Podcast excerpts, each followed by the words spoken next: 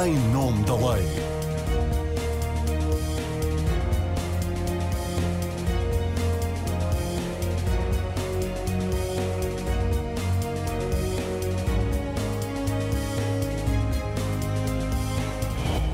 Olá, está com o programa Em Nome da Lei. Hoje vamos falar sobre os impostos que vamos pagar no próximo ano. Das opções fiscais da proposta do Governo de Orçamento do Estado para 2024, que começou esta semana a ser debatida no Parlamento, a que incendiou o debate no espaço público foi o aumento do IUC para os veículos anteriores a 2007, em nome da proteção do ambiente. Claro que vamos também avaliar aqui essa medida, mas vamos para lá dos fogos ateados na fogueira partidária. Vamos falar sobre os novos escalões do IRS, sobre o fim do regime especial para não residentes, em vigor desde 2009, sobre o fim do IVA zero, que o governo aprovou no final de março deste ano, para diminuir o impacto da inflação nos preços dos bens essenciais e vamos ainda falar do IMI. Embora da proposta de orçamento do governo não constem mudanças, está a ser estudada uma atualização do valor patrimonial das casas, o que deverá fazer disparar o valor do imposto municipal sobre imóveis. Para a avaliação das medidas, temos à volta da mesa três fiscalistas. Sérgio Vasques foi secretário de Estado de Assuntos Fiscais entre 2009 e 2011, é professor de Direito Fiscal há mais de 20 anos, atualmente na Universidade Católica. Carlos Lobo foi também secretário de Estado de Teixeira dos Santos, é professor na Faculdade de Direito de Lisboa e tem estado muito ligado também ao Direito Fiscal e ao Direito Europeu. E Diogo Feia, advogado fiscalista, também professor universitário, foi deputado de CDS e também eurodeputado eleito pelo mesmo partido. Sejam bem-vindos e sintam-se livres de trazer ao debate medidas fiscais do orçamento que não tenham sido elencadas por mim. O que eu fiz foi só um guião para a conversa e propunha começarmos por uma apreciação genérica sobre as opções fiscais do governo para o próximo ano, começando por aquela medida sacramental, por aquela pergunta sacramental, corrijo, em que medida é que os portugueses vão ou não pagar mais impostos. Diogo Feio. Indo à sua apresentação, Marina, eh, eu estive no Parlamento e eh, fazendo um. Se eu estivesse no Parlamento, eu estaria neste momento com uma grande dificuldade, porque eu não seria capaz de votar contra este orçamento. Eh, e não seria capaz de votar contra este orçamento por variadas razões, uma das quais é ouvir os partidos com os quais eu mais me identifico e que estão no Parlamento neste momento pedirem que se baixe o IRS, que se possa aumentar os pensionistas, aumentar os professores e olhar para o orçamento ele ter isso tudo e até ter em maior medida do que aquilo que eh, a oposição está a pedir. Portanto, eu acho que houve aqui uma armadilha em que a oposição caiu em Portugal, que é a de discutir medida a medida aquilo que está no orçamento e ir medida a medida fazendo, fazendo pedidos ainda para mais quando quem tem um pensamento estrutural no espaço onde eu também me estou, identifico ideologicamente, se habituou a querer uma dívida mais baixa, a dívida vai baixar dos 100%, a querer um déficit baixo, vamos ter, temos uma previsão de eh, excedente e, portanto, eh, isto tudo é, é algo difícil, é um orçamento que responde a vários nichos de desfavorecidos, que equivalem a muitos votos depois em, em eleições. Eu, claro que tenho alguma angústia e tristeza quando vejo um crescimento que começa a ser previsto em baixa, estagnação neste terceiro trimestre, 18,3% de hum. empresas a caírem na insolvência. Agora, para isso, tinha que se tentar fazer um discurso estrutural sobre o que deve ser um orçamento e sobre o que deve ser, por exemplo, uma política fiscal. A política fiscal conta muito para este efeito, mas eu isso, sinceramente, não estou a ver, porque quer dizer, se se baixar seriamente os impostos sobre as empresas, eu não estou a falar apenas do IRC, hum. vai ter uma dificuldade. Saiu completamente não é da agenda, IRC, da é agenda questão, Para mim não é questão do IRC. Agora, uh, quem apresenta orçamentos eh, isto é estudado em finanças públicas. Qualquer um de nós passou os olhos por livros de finanças públicas sabe que é a expectativa entre aquilo que acontece a nível da previsão e aquilo que são os ciclos eleitorais. Hum. É que as empresas não vão votar, por muitas lá muitas pessoas a trabalhar. E, portanto, tenho pena e acho que valia a pena fazer o esforço para ter um discurso mais estrutural sobre os efeitos que o orçamento pode ter sobre a nossa economia. E, em segundo lugar, eh, pegar numa frase que foi dita pelo Presidente Jorge Sampaio é que há mais vida para além do orçamento. O orçamento não tem que ser a coisa mais importante que se escuta em política, também se está a cair num erro em relação a essa matéria quando temos todos os problemas que conhecemos, por exemplo, no forma como eh, temos neste momento os, os, serviços públicos em Portugal. Uhum. Carlos Lobo, pegando na forma como o Diogo Feio respondeu aqui à questão, pergunto-lhe se também votaria a favor deste, deste orçamento. Isso, tinha dificuldade em votar contra. Cumprimento também o, o Diogo. Dou-lhe as boas-vindas aqui à nossa orientação política, é sempre bem-vindo em termos de ópera, em termos de, de, de, posição. Eu prezo muito o Diogo, por isso gosto desta, desta, desta posição dele.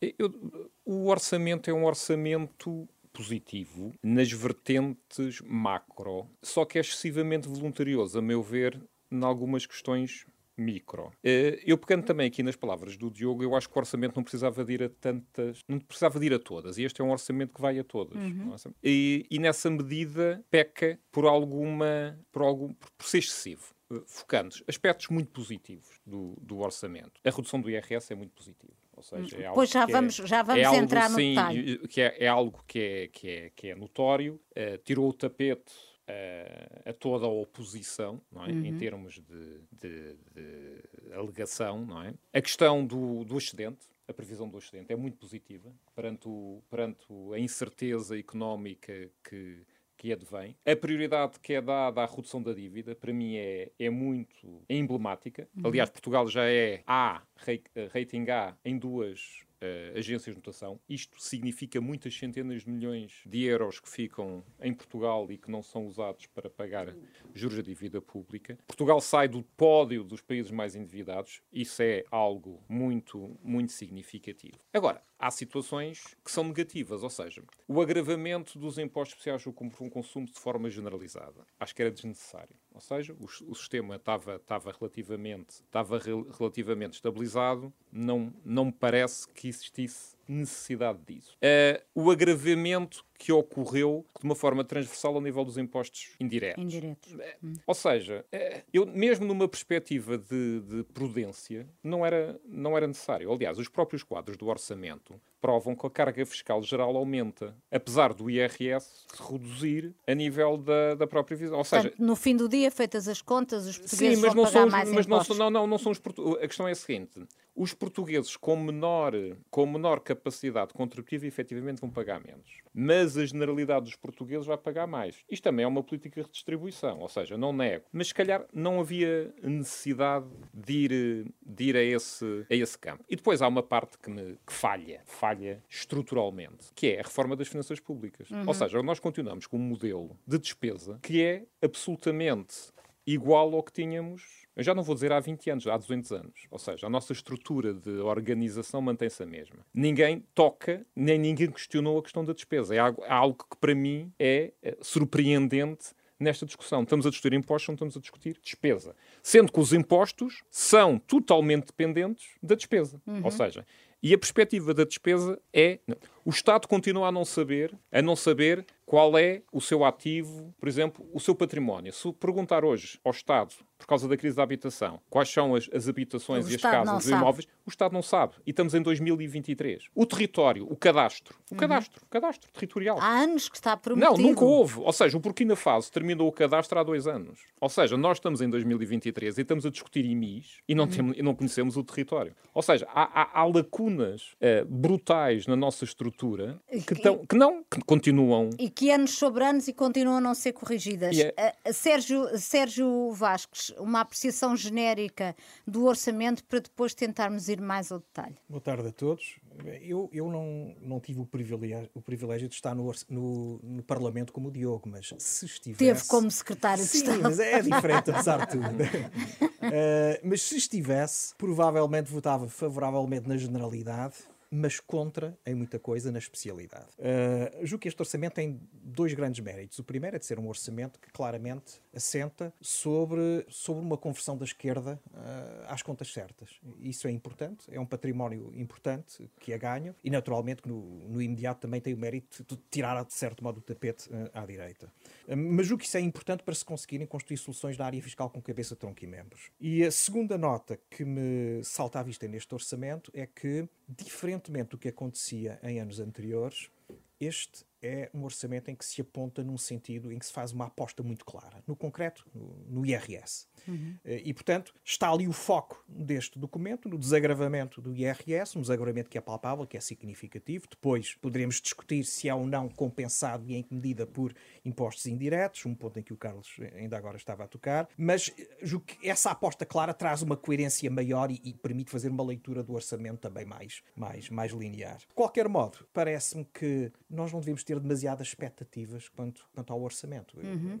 Não é no orçamento. Temos um nós... debate político muito centrado Sim, no, no é, orçamento. É, nós, muitas vezes, mesmo na área fiscal, esperamos demasiado do orçamento. Ou o tal dizia-o agora com, com, com o relatório que, que, que, tornou público que nós não podemos carregar o orçamento com a resolução de todos os nossos problemas pela via fiscal. Há naturalmente reformas fundas a fazer, aspectos do sistema a modernizar, e isso tem que ficar para um outro momento. Agora, o que era desejável é, é, que, em particular no contexto de maioria absoluta, que se para para pensar e construir soluções de fundo. Muito bem, vamos então agora ver a questão do IUC. A proposta do Governo do Orçamento de Estado para 2024 altera as regras de tributação em sede de IUC para os veículos ligeiros com matrícula anterior a 2007 e motociclos matriculados desde 1992, determinando que deixem de ser tributados apenas com base na cilindrada, como acontece atualmente, passando a ser considerada a componente uh, ambiental. O agravamento vai penalizar cerca de 3 milhões de carros e 500 mil motos. Está a circular uma petição contra a medida que já bateu o recorde em número de assinaturas na história da democracia portuguesa, 360 mil assinaturas toda a oposição está contra a medida, argumentando que vão ser os mais pobres os mais penalizados. Sérgio Vasques acha que esta medida acabará por morrer na praia face à oposição que tem tido e é uma medida fiscalmente justa? É, é, a história do que é realmente uma história curiosa, porque quando o orçamento é apresentado, eu julgo que nenhum de nós tinha exata consciência do impacto final que a medida ia ter. E isso foi mérito, aliás, do jornalismo, da imprensa, que fez, fez contas e explorou um pouco aquilo que está por trás deste agravamento e que não foi tornado público no relatório do, do orçamento. A meu ver, há três problemas evidentes. Primeiro, o da aplicação da lei no tempo. Quer dizer, as pessoas que compraram um automóvel há 20 anos atrás não estavam a contar, nem podiam estar a contar, em pagar estes valores, não de 20 ou 30 euros, mas agora de 200 ou 300, atendendo a uma componente ambiental que na altura não existia. Segundo ponto é, é o do, do, do, regime de transição. É claro que o governo, agora, em reação a este clamor público, veio dizer: bom, o limite dos 25 euros é para valer para todos os anos subsequentes, o que era de esperar. De resto, Sim, mas o que, é que, uh, o que é que garante isso? É uma promessa política. Só certo. está no, no, no orçamento, claro. caduca com o fim do orçamento. Claro, mas é?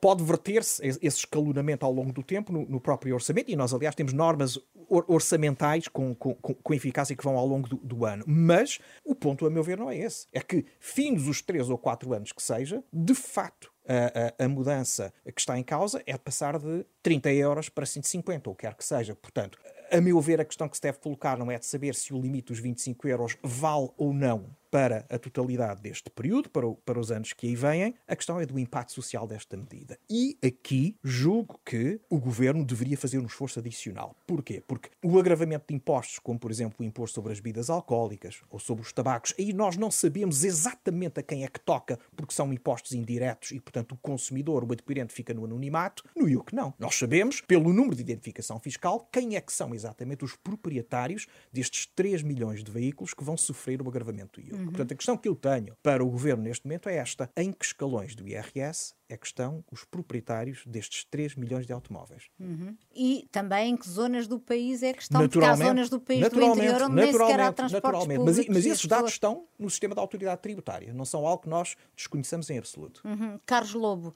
até os ambientalistas criticam a medida, pode fazer sentido do ponto de vista teórico agravar eh, este imposto eh, para carros que são mais poluentes, mas na prática não ficam os mais pobres a financiar a compra de, dos Teslas?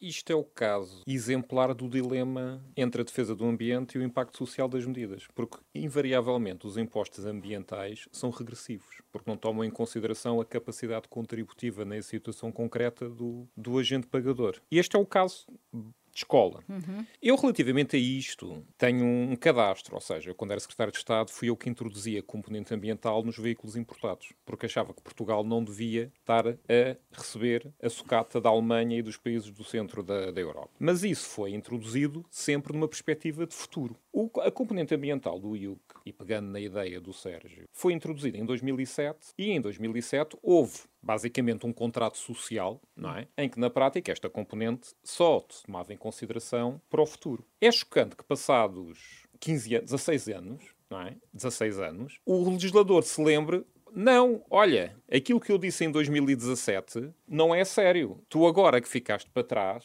também vais ter a componente mas isso não ambiental. acontece frequentemente não, em matéria de impostos? Não, não, não, não. não. Sabe porquê? Porque numa ótica de imposto, o sujeito tem a liberdade de se adaptar e deve adaptar. O sujeito para o futuro sabe se deve comprar um carro que é ambientalmente mais uh, amigo ou menos, uhum. não é? Uhum. E escolhe. Aqui neste momento estamos a propor uma ruptura. O sujeito, se se quiser livrar do imposto, tem que vender ou abater o carro. Ou seja, isto é uma decisão muito significativa ao nível do seu, do seu próprio impacto patrimonial. E pois é a tal questão. Quem é, qual é a capacidade económica das pessoas que têm efetivamente e que são proprietários destes, destes automóveis? Têm eles realmente a opção de comprar as viaturas novas no sentido daquilo que o legislador pretende? Não é? Claro. Obviamente, se não tiverem, então se calhar ficam mesmo sem viatura. Mas isto, na prática, é uma punição excessiva para o qual o, o, o, sistema fiscal não deve, não deve atuar. Por isso, e depois há outra questão. A ligação de como isto foi feito entre a questão da redução das portagens e as viaturas uh, antigas é, é, perigosa em termos de, de legitimidade. Uhum. Eu, na meu ver, era muito mais legítimo nós dizermos: olha, viaturas elétricas, viaturas híbridas que tinham sistemas de UC reduzido, vamos começar a pagar. Uhum. Até porque a questão da manutenção das estradas, que neste momento está-se a tornar um problema muito grave no interior, porque os municípios não têm dinheiro efetivo para fazer a, a a reabilitação das estradas e aquela ideia trágica da desclassificação das estradas das infraestruturas para os municípios que as receberam e agora também não têm dinheiro. Todo esse modelo de tarificação da utilização tem que ser repensado. Mas acho que, efetivamente, em termos de justiça, se colocarmos o ónus do pagamento naqueles que efetivamente menos têm e com as viaturas mais, mais idosas, acho que isso não é um bom, não é um bom, não é uma boa perspectiva na ótica da, da justiça social. Diogo Feio,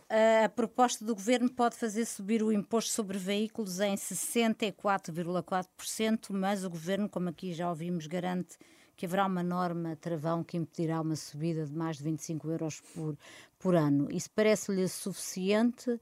Um, este é o ponto crítico que vê no orçamento, ou um dos pontos críticos, ou também aqui tem uma avaliação positiva?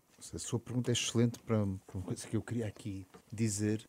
Mas não combinámos referi, antes. Não, e que eu referi na primeira, na primeira intervenção, é que eu acho que este é um orçamento cheio de armadilhas em relação àquela que é a sua discussão. Eh, eu que tinha aqui dito, e que mantenho que teria muita dificuldade se fosse deputado em eh, votar contra o orçamento, também digo que se fosse deputado e ela, a medida estivesse assim na altura da votação na especialidade, votaria contra esta medida. Agora, o que eu acho é que isso não vai acontecer, porque a medida vai ser alterada. A medida vai ser alterada em todo este, este processo. E quando se centra a análise de um orçamento, eh, peço desculpa pela graça, mas o orçamento era o orçamento pipi. E neste momento temos a oposição a discutir o popó. Não sei se vão continuar nas declinações assim, poderíamos chegar a coisas de mau gosto, mas acho curtíssimo, sinceramente, em relação àquilo que deveriam ser as medidas que era necessário discutir em matéria orçamental. Mas mesmo sobre esta, eu, eu eh, concordando com muito daquilo que foi dito, eh, deixa-me dizer que os impostos existem pura e simplesmente com um grande objetivo para trazer receita para o Estado. E depois podem ter também objetivos de natureza extrafiscal. Nós ensinamos isto nas faculdades, outros, outros intuitos que podem, que nomeadamente podem mudar nomeadamente, nomeadamente o ambiental. Hum. Mas eu, para conseguir o objetivo ambiental, discordo que o meio seja o do castigo com todos os perigos que isso tem no plano social, no plano de coesão territorial, com uma medida como esta. E eu preferia muito mais, infelizmente, ainda ouvi muito pouca gente, ou ninguém a dizer isto desde logo daqueles que estão no Parlamento que se olhasse para a tributação verde num plano de incentivo a determinados comportamentos de natureza empresarial. Quando temos áreas tão importantes que podemos desenvolver, como a área, por exemplo, do hidrogênio, ou a área das, eh, das, dos armazenamentos de carbono, em que estão a ser feitos investimentos grandes e de algo que pode trazer um crescimento da nossa economia circular. Eu preferia mais que não fosse dar um sinal relativamente ao incentivo a dar Muito quanto bem. a essas matérias. E quanto a isso, o orçamento é ou zero ou quase zero. Muito bem, vamos agora então falar do IRS. A proposta de orçamento mexe nos limites dos escalões do IRS e reduz as taxas de modo a devolver aos contribuintes que mais necessitam, mas em especial à classe média, parte do bom desempenho das contas públicas. É o que o governo anuncia. De acordo com a análise do Conselho de Finanças Públicas, deverá beneficiar, sobretudo, quem tem mais rendimentos. O governo não mexe no número de escalões, mantém-se os novos escalões, um número que não tem paralelo com outros países europeus com quem comparamos. Acaba o regime dos residentes não habituais, que previa benefícios em IRS que incluem durante 10 anos a tributação, uma taxa reduzida de 20% dos rendimentos oferidos em atividades de elevado valor acrescentado e para os reformados pagarem apenas 10% de IRS sobre a sua pensão. O Primeiro-Ministro veio justificar dizendo que deixou de fazer sentido manter uma medida que representa uma injustiça fiscal. Carlos Lobo, qual é a avaliação que faz das medidas tomadas em sede de IRS, pedindo que seja tão sintético quanto possível? Acho que relativamente aos escalões do IRS não há nada a dizer. Ou seja, os números falam por si e efetivamente é algo que era, que era, que era desejável. Relativamente ao RNH, ao, regi- ao regime dos residentes não habituais que focou, estou liminarmente contra a, a- eliminação do, do regime, ou a revogação do regime. Primeiro, porque efetivamente foi eu que estive na origem do, do, do, do regime. Se eu não É o defender- pai- é o pai se da Se eu não criança. defender a criança, ninguém a defende, ou seja, isso é. E por outro lado, não considero que os efeitos que seja uma medida de que gere injustiça fiscal e também considero que é uma medida que, a ser eliminada, vai ter enormes prejuízos para o país de forma direta, indireta e reflexa. Em primeiro lugar, porquê? Primeiro, o, o regime dos residentes não habituais, quando foi criado, nós temos que lembrar o, O contexto. o contexto. Foi, em 2000, e- foi começado a pensar em 2008, aprovado em 2009, e basicamente estávamos numa situação de grave crise financeira. E estávamos num momento de paralisação total em termos económicos. E havia o sonho não é? que Portugal pudesse ser um país que acolhesse eh, estrangeiros de elevado valor económico, ou seja, não aqueles de base, mas de alto valor económico, que se mudassem para Portugal e que pudessem reativar a economia portuguesa. Surpresa das surpresas, funcionou. Ou seja, basicamente hoje em dia já ninguém se lembra das ruínas do centro histórico de Portugal, não é? Com, com- com- com os centros das cidades abandonadas, a total ausência de vida, por exemplo, no Algarve ou, ou, ou na zona ali da da linha do Estoril, que tinha um turismo totalmente sazonal. Hoje em dia temos, de facto, uma vivência permanente e, e, e, e, Mas, ao. Carlos Lobo, não funcionou naquela altura, mas não esgotou, ou seja, os efeitos perversos que esta medida mas- tem, mas- não, mas- ne- neste momento não são Mas, mas superiores eu é àquele... pergunto, mas quais efeitos perversos? Ou seja, na prática, quando nós falamos da questão da habitação, não é? Que esse foi o argumento, isto foi a reboque das manifestações da habitação, nós temos neste momento 40 mil residentes não habituais que adquiram habitação própria e permanente e 30 mil que arrendaram, ok? Temos 1 milhão e 100 mil de migrantes. Ou seja, na prática, os residentes não habituais são menos de 6% do total dos migrantes. Ou seja, qual é a pressão? Onde é que está a pressão da habitação? A pressão são os 40 mil ou são o 1 milhão e 100 mil? E depois, eu nunca vi nenhum problema de, de mercado em que a questão fosse do lado da procura. O nosso problema é do lado da oferta. Onde é que está a oferta pública de habitação, por exemplo, em Lisboa, desde a extinção da EPUL em 2012? Aonde? Onde é que está a oferta pública? Já válidas as habitações consulados, com a sua- depois da reestruturação, o que, é que, o que é que o Estado tem feito? O que o Estado fez e a Câmara fez foi alienar todos os imóveis que tinham no Centro Histórico de Lisboa para, efetivamente, também se aproveitar da elevação do preço Do preço. do, preço do mercado. Ou seja, a questão aqui é evidente. O problema não é do lado da procura, o problema é do lado da oferta. Relativamente à questão da injustiça fiscal. Os residentes não habituais, por baixo, por baixo, contribuíram para o Orçamento de Estado 2 mil milhões de euros nos últimos anos. Por baixo. Ok? Porque os residentes não habituais não é um oásis fiscal eh, de não tributação. Não. Os residentes não habituais pagam os os seus impostos. Mas pagam muito menos do que pagam os nacionais. Repare, um alemão recém-licenciado na Alemanha. Não é? Nós orgulhamos de ter cá os centros de coordenação da Mercedes, da Siemens, uh, o centro da BNP Paribas, que neste momento atraem talento de toda a Europa um alemão, um francês que é licenciado, recém-licenciado na Alemanha. Entra no mercado de trabalho a ganhar 3.500, 4.000 euros. Sabe qual é a taxa de tributação desse jovem na Alemanha? É inferior a 20%. Se ele chegar cá, tem uma taxa de tributação de cerca de 35%. O que o RNH faz nessa, nessa medida é equiparar a taxa de tributação portuguesa nesse jovem relativamente à Alemanha. Pois, só Ou seja, os portugueses infelizmente não, não mas a questão, a questão, mas o, problema não é o RN, por isso eu... é que eu digo, o problema não é o RNH. Certo. Mas digo-lhe outra coisa. Se calhar estes 1 bilhão e 200 mil euros que agora foram apl aplicados na, na, na redução do IRS podiam ter sido 2 mil milhões se tivéssemos utilizado a receita do RNH. Uhum. Porquê é que não pomos a receita do RNH a reduzir a taxa do IRS do regime geral. Ou seja, e nessa medida já não havia argumentação nenhuma. Para... Agora, a questão é a seguinte: sem RNH, Portugal deixa de ter qualquer capacidade de atração de todos estes investimentos que atualmente estão feitos porque eles tornam-se irracionais. Sérgio Vasques concorda? Uh, penso que, que não concordará, pelo menos, enfim, por um artigo uh, que li seu recente tem uma posição diferente desta. Bom, vamos lá ver. É evidente que eu não tenho mesmo, a mesma ligação sentimental ao, ao RNH que o, que o nosso amigo Carlos. Uh, mas, compreendo o que ele diz. Uh, vamos lá ver a dificuldade base do nosso sistema é que temos uma progressividade do IRS que é eh, abertamente contrária à atração de, de, profissionais qualificados e à retenção de profissionais Explique qualificados. Explique só o que é a questão da progressividade. É que o imposto cresce mais do que os rendimentos. Não é, proporcional é, que, aos que rendimentos. Que a taxa não é? do imposto vai crescendo à medida que crescem os rendimentos e cresce muito hum. significativamente, porque nós temos em Portugal uma taxa marginal máxima de 53% a partir de plafons de rendimentos que, de facto, para quem venha de fora, sobretudo, são muito baixos. Mas não apenas para quem venha de fora, preciso dizê-lo, porque a, medida-chave, a medida bandeira deste orçamento está no desagravamento dos primeiros cinco escalões. E, ao mesmo tempo, nós vemos que a taxa adicional de solidariedade, tal taxa pensada para os ricos, portugueses. Pois, os 2,5% e os 5%, Isso, não é? Mas já desce até ao sétimo escalão. Portanto, nós antes tínhamos aquela, aquela discussão permanente de saber o que é que é classe média em Portugal. Olha, classe média é o sexto escalão, porque até ao quinto somos pobres, a partir do sétimo somos milionários. É claro, com um sistema deste tipo, é, é impossível atrair talento para o país e reter os jovens qualificados que saem das nossas universidades. E nós vemos isso no dia a dia. Temos miúdos recém-licenciados que vão para o Dubai, vão para o Reino Unido, vão para o Luxemburgo, por aí adiante. Portanto, a meu ver, eu compreendo a discussão em torno do RNH, mas o que eu queria verdadeiramente é que os partidos políticos tivessem a coragem de fazer uma discussão diferente de como é que nós, no longo prazo, devemos estruturar o nosso IRS. E o que é que deve, o que é que deve mudar do seu ponto de vista? Porque também foi secretário de Estado dos Assuntos Fiscais e na, na, na sua época não houve mudanças também.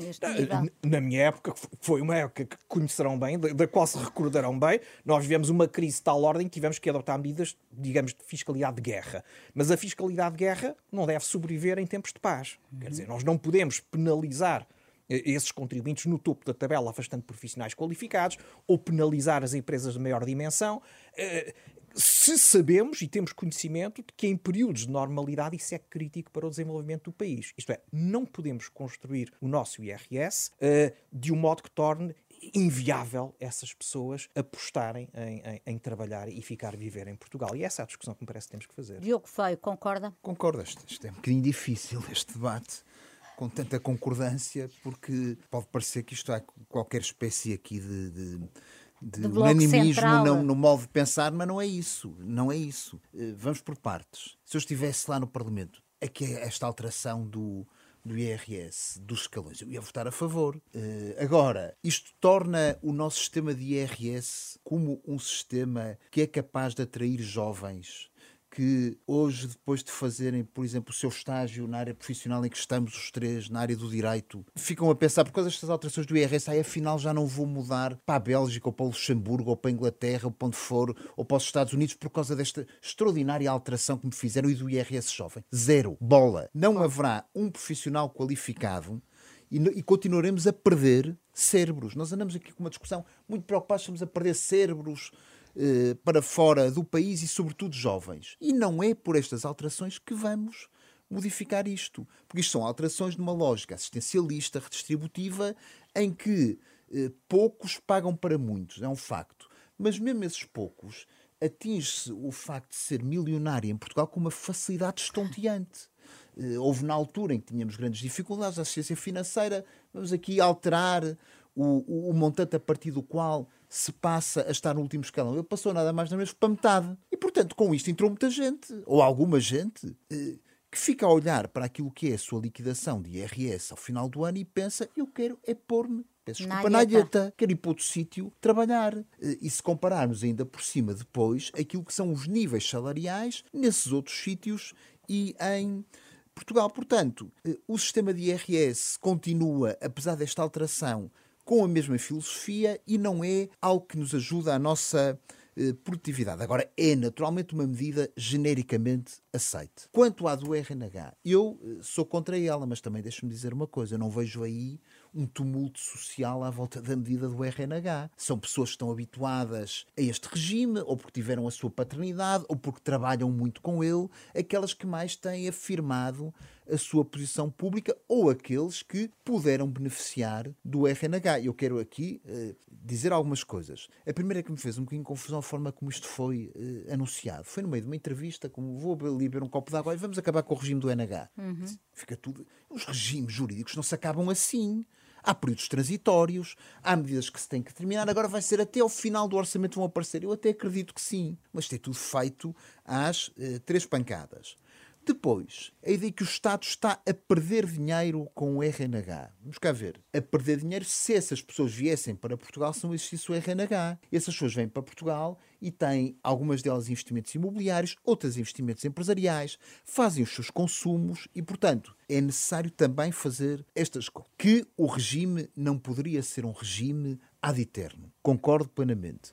Que é preciso pensar-se em regimes que possam fazer ou regressar eh, portugueses que estão aí para o estrangeiro e que são especialmente qualificados ou fazer com que eles não vão para o estrangeiro. Agora também é outra coisa que eu eh, devo dizer. Termine, a certa eu... altura, e vou terminar, havia a ideia de que o RNH termina, mas vem aí um RNH para os cientistas e uma coisa. É para investigadores e que vai envolver, se calhar, a nível de pessoas, aquilo que nós temos nas duas mãos. Pois, é e portanto. Eh, eh não gosto muito desta forma de comunicação. Bom, temos ainda duas questões, o IMI e o fim do IVA zero. Temos 10 minutos para debater estas duas questões, portanto peço-lhes aqui um especial esforço de síntese.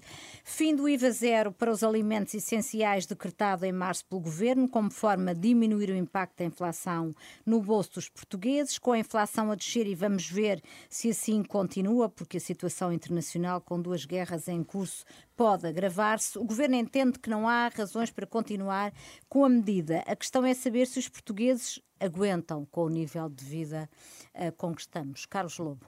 Eu, eu, fui contra a criação do IVA zero de uma forma liminar. E posso lhe dizer o que é que vai acontecer, com grande grau de certeza. Os resultados são claros e já foram estudados em todos os países onde medida esta medida adotada. foi introduzida. Efeito introdução do, do, IVA zero, um efeito de redução que é de metade do preço, da metade do sacrifício do Estado. Ou seja, se a taxa é 6, Metade a redução foi 3. para o bolso dos, dos distribuidores. Após o término da medida, o que é que acontece? Uma subida correspondente ao dobro da nova taxa que é, que, é, que é reintroduzida. Ou seja, tivermos uma, uma taxa de reintroduzida de 6%, teremos 12% eh, de, de aumento do, do produto. Isto foi generalizado nem todas as, as, as economias onde, onde foi introduzido. Mas isso vai ser catastrófico se acontecer eu, eu, Eu estou só a chamar a atenção de uma análise que foi efetuada muito recentemente e que foram estes os resultados. Aliás, nós temos experiências disto, por exemplo, na história do IVA dos restaurantes, quando foi a questão do IVA da restauração. O efeito na redução nunca é correspondente ao valor da, do sacrifício. Quando há uma alteração, há um efeito mais do que proporcional no mesmo. Foi uma opção, ou seja, que eu não concordei, não só pelo feito de se reduzir, mas também por saber o que é que já ia acontecer no momento da reintrodução. Sérgio Vasques também receia que haja uma subida dos, dos preços superior ao, ao regresso uh, ao valor do IVA normal?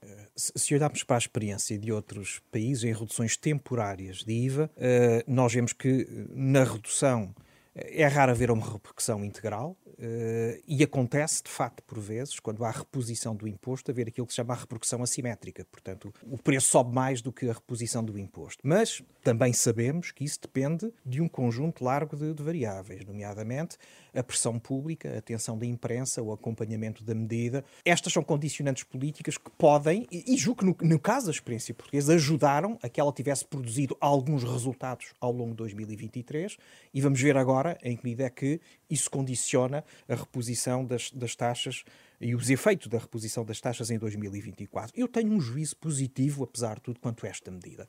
Cumpriu a sua função na medida daquilo que encontramos noutras jurisdições. Claro que não é solução perfeita porque é demasiado cega, mas foi aquilo que foi possível eh, fazer eh, no curto prazo. Eh, do mesmo modo que outros países europeus fizeram. acho que é um bom caso de estudo.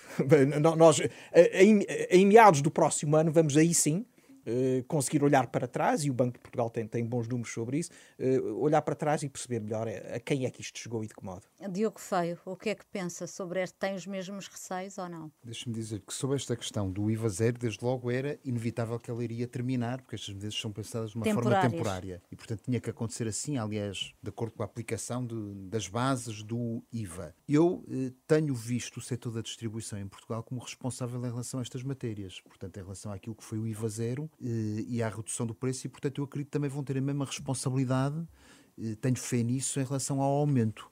E portanto eu não tenho aí uma, uma postura eh, crítica em relação àquilo que possa vir a acontecer. Tenho é uma postura crítica em relação a um sistema fiscal que é preguiçoso. E nós temos um fenómeno de anestesia fiscal, quer dizer, nós, o pagamento de impostos sobre o consumo não é sentido. Portanto, é uma uhum. receita que é utilizada desde há algum tempo na minha opinião, de uma forma excessiva. E eu gostava que se começasse a pensar seriamente num outro, num outro nível de tributação eh, indireta, isto é, tributação sobre o consumo, seja a geral, que é do IVA, seja também uh, aquilo que são um conjunto de tributações específicas. E, portanto, eh, cá está, é, é solução fácil, mas eu disse logo no início que eu gostava de um orçamento que fosse mais estrutural. Muito bem. IMI, o Imposto Municipal sobre Imóveis, poderá disparar a confirmar-se a intenção anunciada pelo Secretário de Estado dos Assuntos Fiscais. O Governo entende que o valor patrimonial dos imóveis está desatualizado, quer mexer no coeficiente de localização dos imóveis, o elemento que mais pesa no valor do IMI. Em que medida se justifica subir o IMI e que impacto pode ter uma uma subida, quer sobre o mercado do arrendamento, quer sobre o abandono de determinadas zonas, nomeadamente centros históricos de cidades como Lisboa e Porto, de proprietários nacionais que acabarão por ter de vender as suas casas. Carlos Lobo, este é um tema que lhe é caro. Uh, o, que é que, o que é que pensa sobre estas alterações que não são já para o orçamento do próximo ano, mas que é um bocadinho gato escondido com o rabo de fora? Percebe-se que há a, a intenção de, de, vir a concretizar esta medida futuramente? Eu acho, eu acho que não. Ou seja, eu acho é que foi, foi, uma, foi uma, uma observação do foro tecnocrático do Sr. Secretário de Estado que efetivamente tem uma situação. Em 2018 era necessário estava previsto uma, uma revelação do, do, dos fatores de localização e efetivamente estamos em 2023 e, e, isso é. Agora, a questão que está aqui em causa é a própria fundamentação do IMI, ou seja, nós estamos com uma sobrecarga brutal ao nível do imobiliário resultante da introdução do AIMI. Eu não tenho um problema com o IMI, tenho um problema com o AIMI, que é basicamente um confisco por parte do Estado de receita que devia ser municipal. Ou seja, isso é, para mim, é claro. E se havia margem para alguma progressão ao nível do imposto municipal de imóveis com receita para a autarquia, ela foi totalmente eliminada com o AIMI que eh, esgotou. O que é que eu tenho a dizer sobre isto? Eu acho que aqui a discussão tem que ser necessariamente invertida. Ou seja, os municípios efetivamente precisam da receita, mas têm que começar a justificar porque é que necessitam da receita. Porque a receita do IMI serve para compensar os municípios por todos os investimentos que eles fazem em atividades de suporte urbanístico que valorizam a propriedade do, do, do, do, do proprietário, do imobiliário. Do imobiliário. E nessa medida há aqui uma, um, um, um sinalagma. Não uhum. um sinalagma direto, mas um sinalagma reflexo. Obviamente, se um, se, um, se, um, se um município prestar um bom serviço, tiver quatro piscinas, seis, pa, seis ringos de patinagem, um de gelo, etc., obviamente que a carga de IMI sobre esses proprietários tem que ser superior a um município mais espartano no que diz respeito àquilo que presta. E é aqui que deve estar o fator de localização. Ou seja, não sobre um efeito de valorização do mercado, que pelo que o governo diz é especulativo, não é? Uhum. Aliás, voltamos à história do RNH, não é? A questão da crise da habitação. Se nós vamos agora tomar em consideração esse movimento especulativo com via com uma valorização do fator localização, então estamos a, a, a, lucrar com essa especulação, o que numa ótica de política pública que devia funcionar em contraciclo é nefasto. Por isso a questão que aqui está é esta. Neste momento temos um sistema relativamente equilibrado. Aliás, nós não vemos os municípios. Não há um município que esteja a pedir mais receita em sede de IMI. Ao invés, eles estão a reduzir sistematicamente as taxas ao nível das, das, das Assembleias Municipais. Então, porquê é que acha que o Governo uh, pôs isto em cima da mesa agora? Por isso é que eu disse, acho que foi uma mera observação tecnocrática do Sr. Secretário de Estado, que efetivamente não. tinha um problema, que era, tínhamos ter, devíamos ter feito, na ótica da, da legislação, uma revisão dos fatores de localização em, em, em 2018, e estamos em 2023 e, não, e ninguém fez. O que eu acho é que este é um mau momento para o fazer, porque efetivamente tendo em consideração a situação do mercado e uma e o facto de se estar a fazer tudo para efetivamente reduzir o preço do imobiliário, não é? Claro. Nós na prática podemos ser apanhados na curva, claro. na curva, quando ao invés devíamos estar a tentar estabilizar. Claro. Além da inabilidade política de pôr em cima da mesa uma questão destas tão controversa, quando já está o IUCA e a, enfim, a Foi por essa razão protestos. que eu disse que este orçamento era, era excessivamente voluntarista. Uhum. Ou seja, tem, tem muitas coisas boas, mas depois tem uma série de, de micro questões que não afetam a generalidade do orçamento, tirando obviamente aquela que me é emocionalmente uh, querida, que é a questão dos RNHs, mas que obviamente também não é estrutural na ótica do, do, do grande orçamento, uh, que, que, é, que era desnecessário. Ou seja, Tem não havia, muitos irritantes. Não havia, não havia necessidade, não havia claramente necessidade de fazer tantas irritações em tantos segmentos, tomando em consideração que o orçamento até tem grandes margens, margens. de segurança ao nível da sua própria execução. Sérgio Vasques, o que é que pensa sobre esta questão? Acredita também que, que não há aqui uma real intenção de fazer a atualização do IMI? Uh, eh, ou... eu, eu, eu quero acreditar que não há uma real intenção.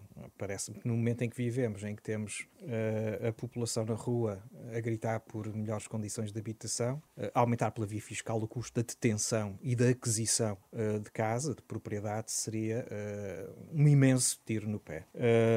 agora, parece-me também que há, há claramente que gerir aqui um pouco melhor a mensagem, porque nós não não podemos, depois de ter sido apresentado um orçamento que de resto teve uma, uma recessão globalmente boa, positiva, não podemos, passado uma semana ou duas, estar a colocar na praça pública uh, eventuais agravamentos fiscais nos impostos sobre o património ou, ou uh, no, nos trabalhadores independentes e, portanto, uhum. uh, acho que isso... Há aí talvez alguma falta de ponderação e também falta de habilidade na, na, na gestão da mensagem. Quanto aos municípios, devo dizer isto, que a, a medida parecer-me infeliz fosse a receita dos municípios ou da administração central. Mas parece-me que os municípios também nem sempre fazem passar uh, a, a, mensagem da melhor forma. A propósito do agravamento do IUC, o que eu vi foi a Associação Nacional de Municípios vir dizer que, haver agravamento, devia ser a, a receita devia ser da titularidade dos municípios. Sim, sim. Bah, uh, total, total, porque é, é 100% e Sem nenhuma ponderação do que isso custa no bolso dos municípios. Portanto, Parece-me que também aqui os municípios têm que fazer um esforço de ponderar o impacto social da receita que pretendem que venha a ser sua. Uhum. Diogo Feio, o que é que lhe parece esta questão do, do IMI? É gato escondido com o rabo de fora? Uh, e o que é que pensa sobre uh, a eventual concretização de uma subida do, do IMI? Os portugueses têm condições para aguentar uma coisa destas? Parece-me aquela história da mãe que vê o filho numa parada militar e depois a marchar no sentido contrário do resto do pelotão e fica embevecida com a capacidade de liderança da sua cria. Uh, ou então aconteceu uma coisa, na altura em que isto foi discutido em Conselho de Ministros, a Sra. Ministra da Habitação foi discutir mais habitação para fora da sala, ausentou-se e depois, quando voltou, isto estava aprovado. Porque isto não tem qualquer sentido que tenha sucedido e que seja conversa à volta do orçamento. E há aqui uma questão que o Sérgio levantou que eu acho que é muito importante, que é olharmos para aquelas que são os vários elementos do nosso sistema e percebermos o que é que queremos do sistema fiscal. Podemos tributar o rendimento, podemos tributar o consumo e podemos tributar o património. qual é que é a aposta que se faz em relação a cada uma destas vertentes, porque elas depois têm as suas características próprias. Por exemplo, a tributação do consumo, eh, algo que não se diz, mas ela é muito regressiva, como é óbvio. Uhum. A, a, questão da, do património e, a, e, acontecer isto na habitação, numa altura em que se tem o aumento que se tem das, do crédito à habitação, as dificuldades que as pessoas têm, ainda mais isto em cima, é algo que é completamente incompreensível. Portanto, eh, mas isto tem a ver com o seguinte: um orçamento que não é pensado de acordo com uma visão estrutural e que não é discutido de acordo com uma visão estrutural. Que é assim, então é que eu fico pasmado como é que é possível cair tudo na mera discussão destas medidas que depois vão ser resolvidas eh, na altura da votação na especialidade e pronto, fica tudo ótimo. Uhum. Eu estranho, mas é o que é. É vida. O Em Nome da Lei tem de ficar por aqui. Agradeço muito aos nossos três convidados os esclarecimentos que aqui trouxeram. Acredito que estamos agora todos muito mais eh, esclarecidos. O Em Nome da Lei regressa no próximo sábado ao meio-dia, mas estamos sempre nas plataformas de podcast. Em Nome da Lei.